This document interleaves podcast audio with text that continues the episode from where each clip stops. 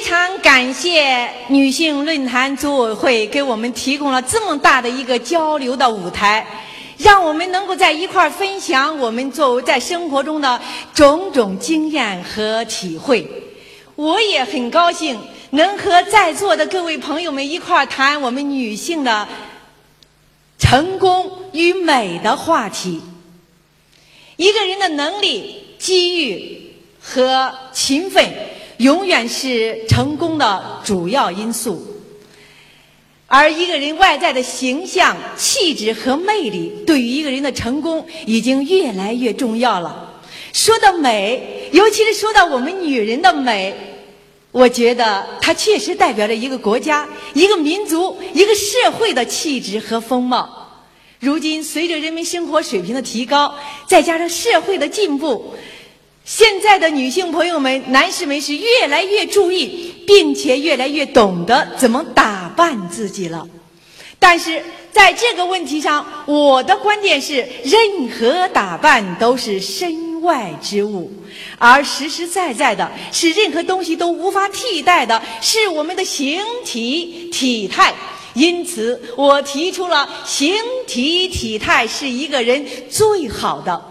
永不过时的装饰品。想象一下，如果我们有一个好的形体、好的体态，那么再配上得体的服饰，那当然会放射出更亮丽的风采了。但是如果我们的形体有很多的毛病，比如说我们的颈部错位了，胸部不挺阔，腹部肥胖，臀部下坠，想象一下。即便是我们穿上再高档的时装，会是一种什么样的形象呢？所以说呀，努力把我们的形体梳理到最佳状态，才是使我们真正靓丽起来的根本。谢谢。所以我提出了形体梳理这么一个概念。形体梳理是我提出的形体训练的一个新概念，有三层意思。第一层意思呢，是借助我们中医针灸经络的原理来疏通人的内部气息，让我们的内部气息通畅，内分泌系统有序化。第二层意思呢，是如同梳头一样来梳理人的外部的肢体。前面已经说了，上天赐给我们正确的一个形体感觉和状态，就是这么挺拔，就是这么亭亭玉立。但是由于生活中的各种各样的不良的影响，比如说我们长时间的伏案书写，老是坐在电脑桌旁边，久而久之呢，老重复这么一个形体动作，不懂得怎么调整自己的形体，形体加上人为的恶习，一种惰性，就把天赐给我们的这种正确的形体感觉和状态给丢掉了。那么就会出现颈部错位了，胸部不挺阔，腹部肥胖，臀部下坠，走路拖拖沓沓。那么这层意思呢，就如同一把梳子一样，从下边一个部位一个部位往上来梳理我们的肢体，让我们的身体重新再找回天赐给我们的这种挺胸收腹的形体感觉和状态。第三层意思是心理的梳理，心理的梳理啊，在我的形体梳理中间占据了非常重要的位置。我们中国有句话说：“神形兼备”，没有神。就很难有形。那么在心理梳理这一块呢，我跟我的学员们规定了一个面部表情，叫面部成王子。你们也可以从我们的这一次的奥运礼仪小姐中间看到他们阳光灿烂的那一面。怎么一个成王子呢？跟我来感受一下面成王子的感觉哈。眼睛往两边这么拉一下，这是一横；腮往两边拉一下，这又是一横。嘴角往两边拉下，这又是一横，一横，两横，三横。鼻子这是一竖，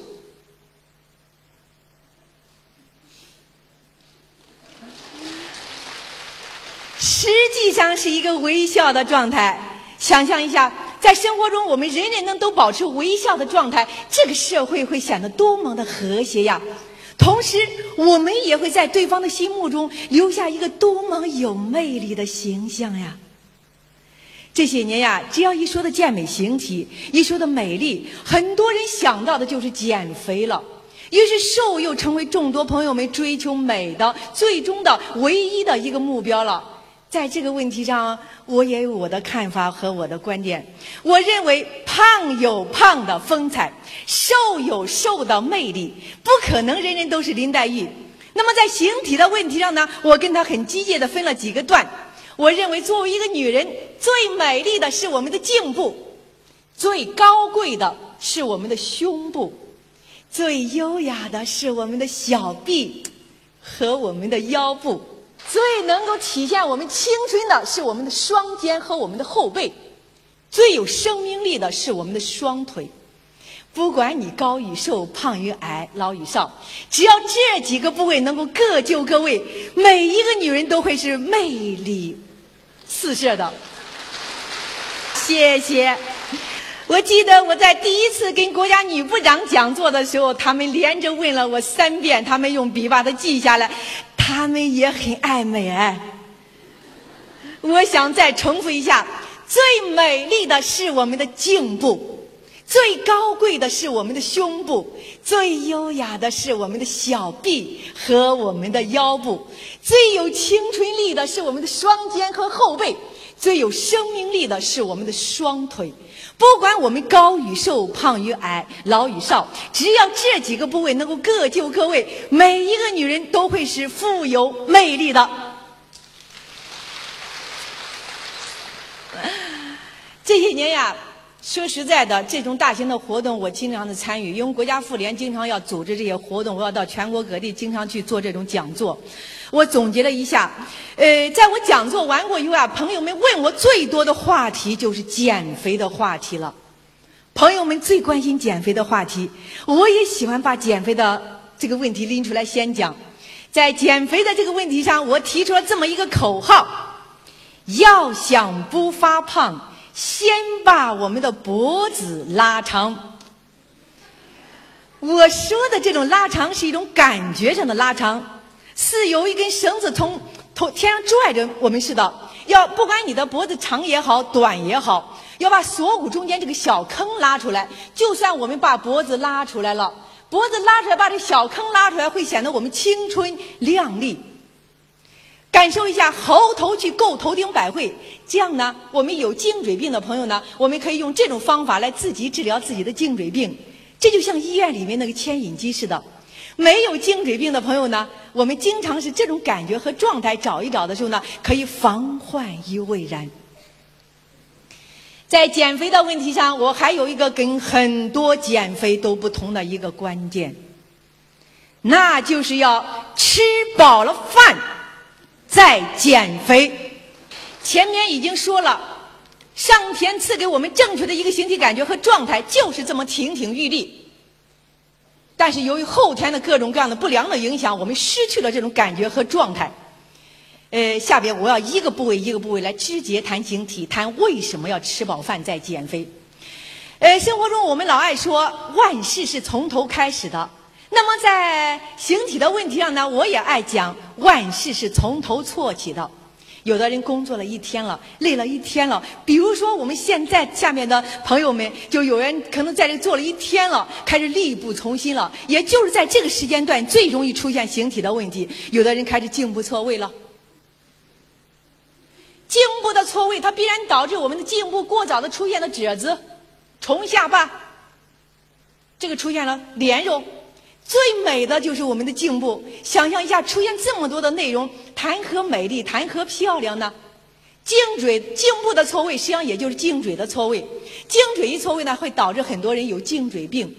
颈椎的错位啊，它必然导致我们的胸椎响应颈椎这个错误的号召，我们的胸就挺不起来了。这样呢，使我们本该丰满的乳房往下松坠了，靠墙了，干胸了，反而我们的后背肉墩墩的，很富裕。久而久之呢，养成一种虎背熊腰的一种形体感觉和状态。颈椎、胸椎这两个椎一错位呢，我们的腰椎挺不起来了。腰椎一挺不起来的时候，看到吗？正好为我们腰带以上、胸罩以下，就是胃这一圈，提供了一个堆积多余脂肪的条件和土壤。我们最不想要的这一坨坨肉，并不是说我们少吃饭、不吃饭它就不长了。你越是少吃饭，它不是越没有力气挺拔吗？你越挺拔不起来的时候，越为它提供了一个再堆积的条件和土壤。很多朋友会问我，马尼老师怎么办呢？我们这一圈圈的，像就像那个救生圈一样，这后边这两个像挎了两个盒子枪似的。我最好的办法是吃饭挺拔，这是最好的办法。颈椎、胸椎、腰椎这三个椎一错位呢，我们的尾椎自然要跟着这三个椎的感觉走。你的尾椎是往前顶的，肚子是往前舔的，这样呢，久而久之，有的人肚子开始大起来了。很多朋友就会跟我们说：“老师怎么办呢？我们这些年哪都不大，就是肚子大，臀部大，大腿这个粗，就中间这一段像个枣核一样大起来了。”实际上，有的朋友在跟我们说他的肚子大的时候，我们发现他根本就没有肚子，那是一个假肚子。什么一个假肚子呢？我来学一下这个假肚子哈。比如说，我的颈椎、胸椎、腰椎、尾椎都错一点位，嗯，我这个肚子往前舔了，那么我还真这个有个小肚子了呢。其实我真的没有这个小肚子。但是如果我不纠正我这个根本的脊椎问题和体态问题，我的肚子也会一天天的大起来，就像怀了几个月似的。想象一下，我的肚子大起来过后，我开刀把这些多余的脂肪给它切掉，我不纠正我这个根本的脊椎问题、体态问题，它还会再长起来。这就是我们常说的反弹。怎么不让它反弹呢？用形体梳理，让我们的颈椎、胸椎、腰椎、尾椎。很快找回天赐给我们的这种正确的形体感觉和状态，从根源上铲除堆积多余脂肪的条件和土壤。自己的身体只能自己掌握，没有人能掌握你自己的身体。所以我用了二十多年的时间揣摩出这一道形体梳理法。说实在的，我不是一个商人，我不会去忽悠，也不会去销售。我自己有时候发愁，我有时候在在一些重要的中央中央电视台媒体在采访我的时候，我总大声的呼吁：健美形体减肥，它已经被人为的复杂化了，商业化了。最简洁、最安全、最便捷的方法，它就在我们自身存在着，就重新再找回我们这种亭亭玉立的形体感觉和状态就行了。对于我们东方女人来说，中国女人来说。最严重的形体问题可不是我们的肥胖，是我们的臀部下坠。我一说臀部下坠这个样子，可能你们就会想到臀部下坠这个样子，因为我们中国人人东方人本来就显得我们的下肢显得短，上肢显得长。如果我们再不吃饭，少吃饭，去吃减肥药，我们的身体素质会下降，我们的臀部会往下坠。臀部一往下坠的时候呢，那有的人臀部会大起来，大腿这个地方像个小磨盘一样，有的胖的就胖起来了。在这里，我可以要提醒朋友们，你要检查一下你的大腿。你的大腿如果已经开始发胖，已经开始粗了，你可千万不要不吃饭、少吃饭，不要刻意的去减肥了，因为你的大腿一粗胖的时候，说明你的臀部已经下坠了，你的身体的素质已经下降了。在这个时候，你越是不吃饭、少吃饭、吃减肥药，它越是没有办法把让你的臀部给它往上拖，越挺拔不起来，它越往下坠。这个地方它越坠，它越大，越大它越沉，它形成一种恶性循环。还是那句话，健康第一，吃饱饭再减肥。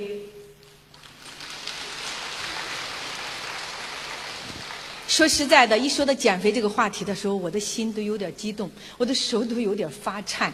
因为这一年呀，我做形体梳理这个工作呀，我遇到的减肥失败的例子太多太多了。我练过二十八位没有月经的女孩子呀，为了减肥，好多女孩子为了戴那个塑身衣，戴到最后月经不调，最后不能怀孕，有的人甚至付出生命的代价。我有一个这样的学员，这个学员很特殊，他也是我的一个加盟商，呃，是南京的一个加盟商，他做了十几年的健身教练了。他说呀，他在年轻的时候，二十岁左右的时候，他特别喜欢这种动感的东西，蹦呀跳啊，蹦呀跳啊，他特别喜欢这种动感的东西。真正的想改善形体的那些二十五六岁、三十多岁、四十多岁的女人，老是跟他提出来，老师怎么办呢？你看我们肚子这么大，我们的腿，我们身上这么肥，我们要减肥减肥。他老是给人家说，不能吃饭，不能喝水，一定要大运动量的蹦，你要出多少斤汗，你才能减多少斤。但是他自己到了二十六七岁的时候，他突然发现他没有这么好的活力了，他也蹦不动了。他再再让他像年轻这么好的活力蹦的时候也不行了。这个时候他的身体开始发胖了。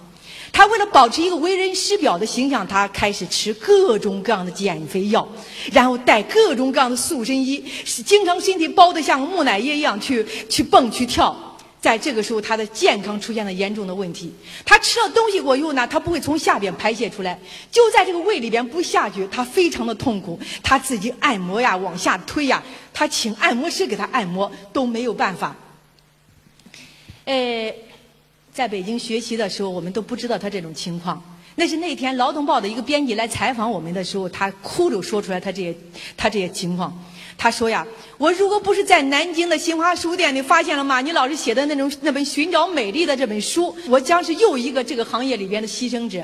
应该说，他我的身体已经病入膏肓了。因为在北京培训他的时候，他一直当时在培训中，他经常给另外一个同伴一下完课过后，他要到第六医院去挂瓶，一会儿脸肿了，一会儿腿肿了，一会儿屁股肿了，我就问他，是不是到一个新地方过敏呀？如果到一个新地方过敏，先吃豆腐，这可是我们家的一个小秘方。他不是不是不是，知道他这种情况以后，我就要求他吃饭，他不能吃饭，每天吃一勺两勺这样增加着吃。结果通过这个形体梳理这一块内外同步的调整他的身心他的体质，一个多礼拜过以后都可以吃完一盒饭了，就是一大盒饭就可以吃完了。他非常开心，他顺利的完成了他这这一期的培训工作。他经常有时候跟我打电话联系。他很感动，他说他非常感动。他经常被那些学员会员们抱着他哭的时候，感谢他把这么好的一套健身的方法、媒体的方法引到他们南京来的时候，在感谢他的时候，他他感觉到他作为一个女人，到这个时候他感觉他生活的生命的很有质量了。他下决心，他说他这一生中要做一个美丽的女人，做一个美的使者，传播这种美，传播这种爱心。心理梳理这一块呢，我调动了一点我们训练专业演员的这种解放天性、释放天性的元素，来让职业女性找我们在生活中、工作中的角色感觉。我觉得这个训练对职业女性的成功，呃，提高她们的生活工作质量非常好。生活它本来就是一个大舞台，想象一下，每个人都在这个舞台上饰演自己的角色。如果我要是一个演员的话，可能导演会让我演一个白雪公主，又美丽又善良又和谐。说不准导演也会让我演那个坏皇后哎。如果我接到坏皇后这个角色的时候，我就不能善良了，我就不能和谐了。我要把坏皇后的这种凶残冷漠刻画出来，我才能完成我角色的任务呀。想象一下，朋友们，生活这个大舞台，我们不用不能像演员接受角色一样，一定要扮演一个好人和坏人。干嘛我们都不演一个美丽的、让人喜爱的好女人呢？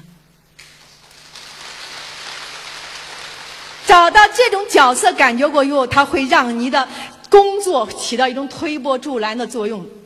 呃，有一个学员特别有意思，她在跟朋友们交流的时候，她说她的老公呀最爱怪她了，好乱买单，好乱花钱，最后买了很多的单，买很多东西被别人忽悠了也不用。那她那天她跟她老公说，练了六次课，才上了六次形体梳理的课，她跟老公说，老公。你不能说我再花钱买单乱买单了。你看我这一次才练了下了练了六次的形体梳理课，我又我们从国外带来这么多的这种服装，我都能再穿进去了。你老让我把这些服装都给你妹送你妹妹，那服装好贵呀，我哪舍得呀？我总希望着有一天我能够再穿进去。我现在把这些衣服都穿进去了，哪一套衣服也比我的这一套这一次的学费要贵。我这次没花钱，我赚钱了。你看，你看，我的肚子没了，没了，没了。她给老公说：“你猜她老公怎么说来着？她老老公说说，我才不在意你的肚子大了小了呢。我现在最在意的是，我回到家看到你的笑脸多了，我很开心。我回到家也很放松，所以一下班过以后，我会落颠落颠的往家奔，往家跑。是的，男人们并不在意我们的肚子大一点小一点，他在意是看到我们的笑脸多了。我还有一个学员是一个女老总。”她是上我暂时级课程的一个女学员，她跟我说，上完这个课，我又对她的帮助太大了。她经常莫名其妙的签单，作为一个有魅力的女人，让人很有信任感。她说，她有一次在签单的时候啊，她问对方：“你为什么不讨价还价，就马上就签单了呢？”你猜对方怎么说了？对方说：“如果我要跟你做这一次买卖的话呢，我要给你压下一个点，因为我要寻找的是长久的合合作伙伴。”通过这一接触的时候，我感觉你是一个很值得信任的女人，很值得信任的这种合作者。我们要做长期的合作。所以，一个人的气质和魅力，对我们通向成功作用太大太大了。每一个女人都不想老，都想年轻，去做美容。我这人呢，天天忙太忙，我还真没有时间去做美容，没有这个精力去做美容。所以呢，我我自己感觉到我在脸上没有投过资，但是我知道怎么保持形体呢？朋友们，实际上有时候我们忙起来的时候啊，你要注意，你把肩打开过，又会显得你青春靓丽，胜似你花好多万块钱去做美容。最强大的师资力量，最全面的课程体系。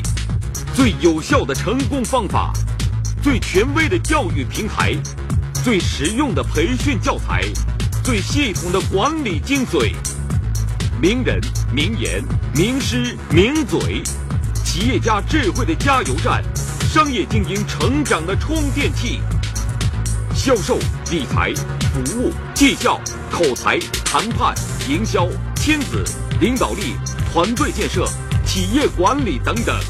一切尽在人间动力。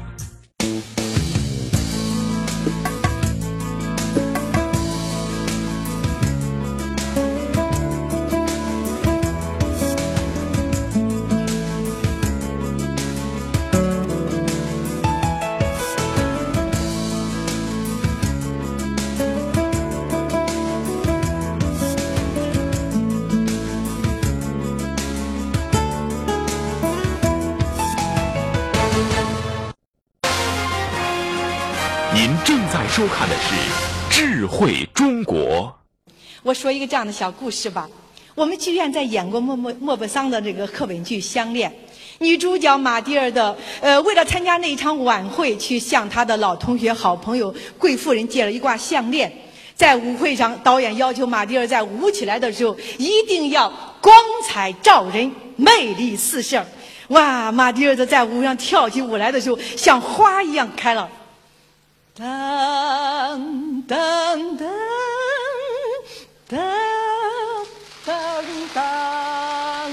他要展开他的双肩，他才能魅力四射。但是过了十几年以后啊，马蒂尔的为了还这挂项链，他的日子过得很艰辛。有一天在洗衣房里洗完衣服的时候，他又回忆到舞会上这么幸福的一幕了。回忆美好的事情，女人是很陶醉的。导演要求马蒂尔的演演马蒂尔的演员一定要很陶醉的去回忆那么璀璨的一幕，但是要从他的肢体上要把这种十几年的沧桑感和年轮给他塑造出来、刻画出来。当时我是形体老师，我给他设计的形体形体状态就是颈部要错位，胸部要不挺阔。面无表情，灿烂极了，还是跳这段舞蹈，噔噔噔噔噔噔，哇！跟这个形体一下子，演员在不到一个小时的时间，用自己的肢体塑造了十几年的年龄和沧桑感呀。所以我在这里要劝爱美的绅士们、女士们。拉长我们美丽的颈部，打开我们高贵的胸部，这样你想要的美和魅在你身上就体现出来了。说实在的，一个人的美呀，他没有年龄界限的。这些年，呃，我做形体梳理这个工作，各类各个层次的女性我都接触过，上到我们国家领导人、呃女部长、那些女市长，呃，下到普通老百姓。这一次又接触了奥运会的这种所有的礼仪的项目，呃，我很喜欢我训练过的那些身体手的小伙子们。两百四十八名那种身体手是陆海空三军仪仗队，我要求他们呃放射出我们东方这种孩男孩子的这种绅士、潇洒和高傲的这种感觉。我要让他们挺起这种胸，有这种自豪感。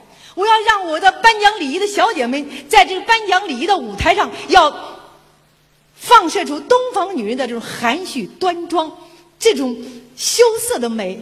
因为这次给的任务是奥林匹克乐上中国印，要突出我们东方人的这种美。我前些年比较喜欢撒切尔夫人，撒切尔夫人的成功，我觉得与她的外在的形象、气质和魅力，是一个这么有魅力的女人有很大的关系。如果撒切尔夫人是一个很丑陋的、很强悍的那种没有女人味道的这种这种女性，我觉得她的成功可能就要逊色一点。有一次我在看她的一个录像带，撒切尔夫人在跟英国的皇家海员在讲话，她很幽默，语言也不多。当时她在说了：“现在站在你们面前的我，化了一点淡妆，穿了一套粉红色的连衣裙。”我这个时候，我感觉到我的年龄给你们没有了界限。当撒切尔夫人说化了一点淡妆，穿了一套粉红色的连衣裙的时候，我被这个魅力的女人嗯震得手都有点发颤。我在看呀，那眼睛哪里是一个六十多岁的女人哎，分明是一个十六岁的少女，像一个热恋中的少女。眼睛里充满了爱意。他的话一讲完的时候，那些年轻的水兵被一位六十多岁女人的人格魅力给震撼了，他们都把帽子抛向了空中。哇哇哇！谁说女人老了就不美丽了？我一直说嘛，女人的美像陈年老酒一样，越老越香，越纯。越有味道。谢谢谢谢。我从这些嗯各个电视台的节目主持人来参加我们形体梳理的训练的时候，我的有这么一个体会。他们一来训练他就跟我说：“马妮老师，生活对我们来说很尴尬。呃，说我们的我们平时的工作要面对摄像机，但是我们又害怕摄像机。我们称摄像机像照妖镜似的，他怕我们皮把我们皮底下看不到的褶子都给我们照出来了。”所以我们总要求导演别给我特写，给我个全景，给我个中景。但是他们说，他们参加过形体梳理的训练过以后，他们再也不怕进入三十岁、四十岁、五十岁了。他们终于知道多大岁数有多大岁数的魅力了，而且他们知道，他们懂得了，他们有一定的年龄阅历，有一定的工作阅历，再做出来的节目过又更有质量。说实在的，形体梳理是从减肥入手去找的，发展到现在呀，减肥它只是形体梳理的一个单项目了。更重要的，我想通过综合性的形体梳理，把我们女人的气质和魅力梳理出来。年轻的时候，我是一名芭蕾舞演员，在那个年代，我演过白毛女，演过吴琼华这些大家比较熟悉的角色。我感觉的鲜花掌声都是为我而备的。我没有烦恼，我有我喜欢的职业，我有我美丽的外形。但是好景不长。我那个大胖儿子出生，我的形体怎么一下子像桶一样胖起来，回不去了。想象一下，一个芭蕾舞演员形体一发胖，没有活门了，没有一个导演再请我跳舞，这比杀了我都难受。那个时候我只有一个目标：减肥，重新回到舞台跳舞。各种各样减肥的方法，没有我没用过的。不吃米饭馒头，不睡午睡，不喝水，都没有达到减肥的效果。也就是在我最最痛苦的时候，我从报纸上看到一条消息，说外国人在现在发明的一种有氧运动叫健美舞韵律操，胖子能跳瘦，瘦子能跳胖。当时咱们市面上还没有这种还没有这种东西。听说北师大已经开始研究这个东西了，北师大的体育系这边，那我就通过我先生中央电视台的好朋友，找到北师大找最好的健美舞老师来教我，来教我减肥。我当时在想，老师肯定是很优雅、很美丽，像我们舞蹈老师一样那样的，可能是。但是我一见见到我的老师的时候，吓得我跟老师带的这个礼品差点掉地下。因为老师又高又胖又壮，就有点像排球运动员、篮球运动员那种体格，停止不训练过又发胖的那种样子。呃，老师当时就跟我说了，如果我要真想有训练效果的话，那么必须在练前练后的前后三个小时不能吃饭，不能喝水。我说成，只要能把我这一身肉给我减下去，这对我来说太是小菜一碟了。第二天，按照老师的规定，到了北师大的室内体育馆里边，老师落给我讲了一些道理过后，收收音机一开，就带着我大跳起来了。哇，摇滚音乐剧烈极了！我当时我想，那时候我的孩子已经六岁多了，我已经胖了六年多了，六年多没有工作过了，一身的毛病都出来了，根本都跳不动。老师还一直让我腿抬高呀，抬高呀。我心里想，人都要死了，还抬什么高呢？但是等音乐一停的时候，我整个人瘫痪在这个地板上面了。哎呦，我记得很清楚，老师那天几乎是蹲着跟我说话，说：“哎呦，我从来也没教过跳的这么好的学生。”他很热情的邀我跟我邀我在去参加西安将要举行的呃全国健美交流会，他要负担我的费用，但是我得把这一套健美舞韵律操在那个交流会上给他展现出来。我一听这个要求，我在想，哎呦，再怎么着，我也是个专业的芭蕾舞演员，去跳这套健美舞韵律操，我实在很难接受。就婉言谢谢绝了老师的好意，但是等老师走过以后，我发现东城文化馆、西城文化馆、朝阳馆文化馆都在搞健美舞韵律操。有四个女的，电视里面放的，在外国女的在沙滩上蹦呀跳啊，蹦呀跳啊，蹦呀跳，就是咱们国内业里边行里边这人呀，就比着他这个模式编创起来了。这个时候我都去看，我都不太喜欢，我就在想了。西安这么多家在交在搞交流的时候，如果我我我感受到哪一种方法过用，那我的健康、我的美丽、我的事业就会有了哎。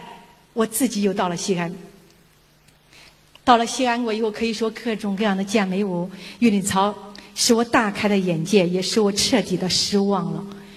呃，因为我发现这都不是我要寻找的一种美。我想我要寻找的一种美，是我们东方女人的这种优雅、秀美，而不是这种健壮。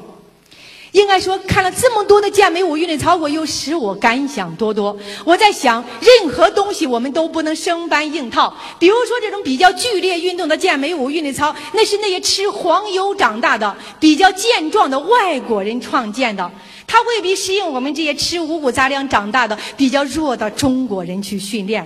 应该说，我是个舞者，我都舞不动，更何况一般的职业女性呢？所以我带着一种非常失望的心情离开了西安。但是一个美一个女人想美想减肥的这种心态，所以对于现在的这些女性，我太理解太理解了，因为我从那走过来的。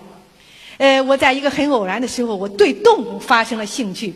我从那些慢吞吞走路的狮子、豹子、狗熊、狗熊的身上，我分析它们为什么这个下巴、脖子这会坠下来，肚子、臀部、大腿这个都往下松坠住这些肉。我确实从那些美丽高傲的鹤的身上寻找到一种我们女性外在的形体美感。鹤应该说太美丽了，鹤因为它一举一动都是它的胸在动的，哪怕他在闭着眼睛用他的嘴巴去抓他后背的痒的时候，他也要把他的胸先送出去，然后颈部要拉出来，然后用他的嘴巴去抓他后背的痒。哇，那种优雅，那种妩媚，那种秀美，简直是太美了。看过喝过以后，我开始看长颈鹿。长颈鹿把脖子伸到长长的，胸脯挺起来，有点矜持的样子。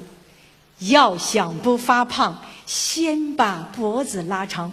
我就是从长颈鹿和鹤的身上感悟到的。看过各种各样的动物过以后，我开始看人了。我发现刚学会走路那个小孩子呀，在慢吞吞走路的时候，他的腿膝关节伸不直，他的整个身体是往肉是往下流的。哎呦，这个小孩子小屁股、小肚子、小虫下巴，他都是往下流的，胖悠悠的，非常的可爱。小孩几乎都没有小脖子。再往后看，孩子们到了八九岁的时候，哇，那种亭亭玉立、青春、健康，太诱人了。再往后看，不管女士男士都是这样的哈。二十多岁、三十多岁、四十多岁、五十多岁，颈部错位、胸部不挺阔、腹部肥胖、走路拖沓等等这些形体问题出现了。这个时候我才恍然大悟，原来人的身体的发胖变形，它不是因为营养过剩，恰恰相反，是因为我们身体的营养失调了。我们不吃饭、少吃饭，加上我们身体的素质下降，我们人为的挺拔不起来了，才让我们的不该胖的这些地方都胖起来了，该胖的这些地方都没有胖起来。现在可不能说二十多岁开始变性了，因为这两年我们长社都带了少女班，我发现那十二三岁的小女孩们，颈部错位、胸部不挺我臀部下坠，是这样子的这种形体，比大人还要严重呢，让人看着揪心，真的让人看着揪心。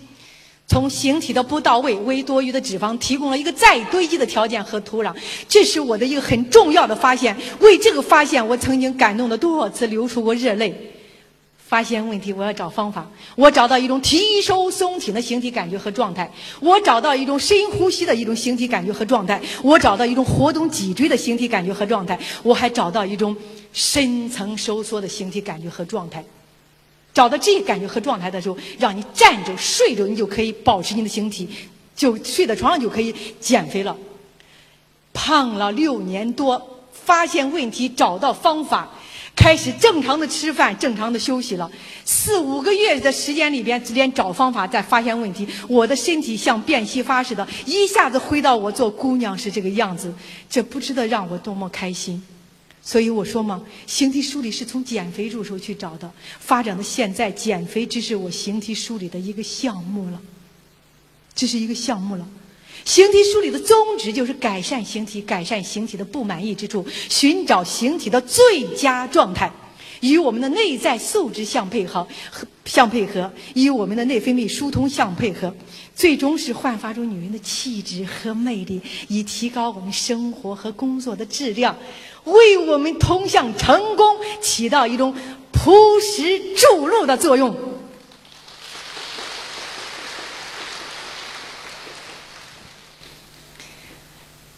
说实在的，通过我这些年的揣摩，从一个芭蕾舞演员，到做专业单位的形体教师，到现在做形体梳理，揣摩了几十年了。尤其在今年奥运会上，我感触很多。我们中国有食文化、茶文化、酒文化，唯独形体这门文化我们欠缺。我想填补这个空白。我也希望更多的有识之士跟我一块儿来做这个美丽的事业，来做一个美的使者，传播这种美。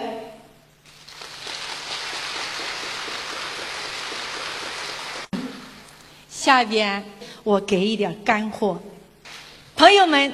电梯里边是一个比较好的健身场馆。我们在电梯里边过以后，我们可以做一个九点靠墙的动作。怎么一个九点靠墙呢？我来示范一下哈。九点靠墙，比如说这后边是一面是一面电梯的墙，我可以两个脚后跟靠着墙，这是两点；我的两个腿肚靠着墙，这是四点；我的两个臀尖靠着墙，这是六点；我的两肩再靠着墙，这是八点。八点一靠墙过后，赶紧后脑勺就靠墙，后脑勺一靠墙过又。赶紧往上拉你的颈部，摸这个小坑拉出来的时候，拉拉拉出来了没？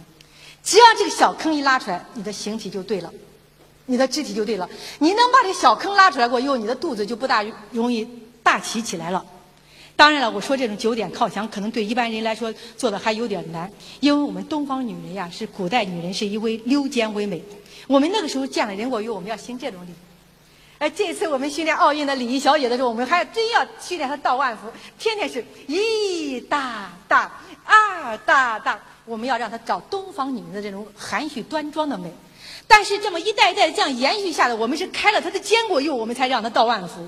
那么以前古代女人她是这样倒万福的时候，她两肩往我两肩往前往前含着，这样一代一代的延续下来过以后呢，我们的两个肩都有点往里含往里抠。呃，现在的服装都有一种垫肩。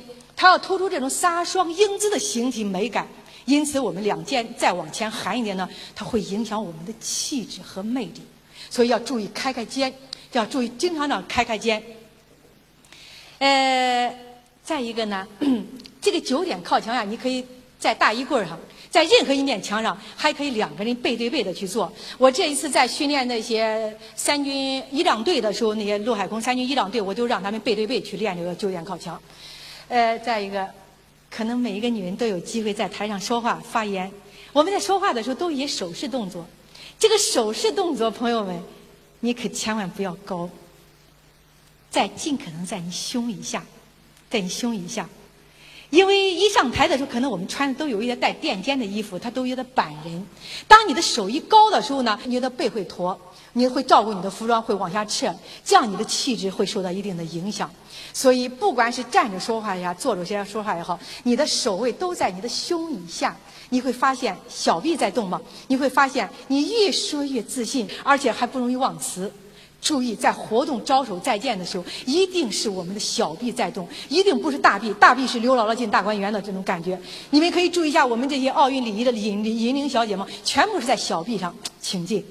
兰花指，女孩子一定是兰花指。这次兰花指，这是我们东方人的兰花指，是中国的兰花指。我们中国女人一定要把它继承下来，不能让外国人继承下来。梅兰芳大师第一次在到国外去的时候，那些外国的女明星们、好莱坞的女明星们就把我们的兰花指给从梅兰芳身上学走了。他们染着红指甲，在一些重要的场合里边招手再见，端着鸡尾酒杯。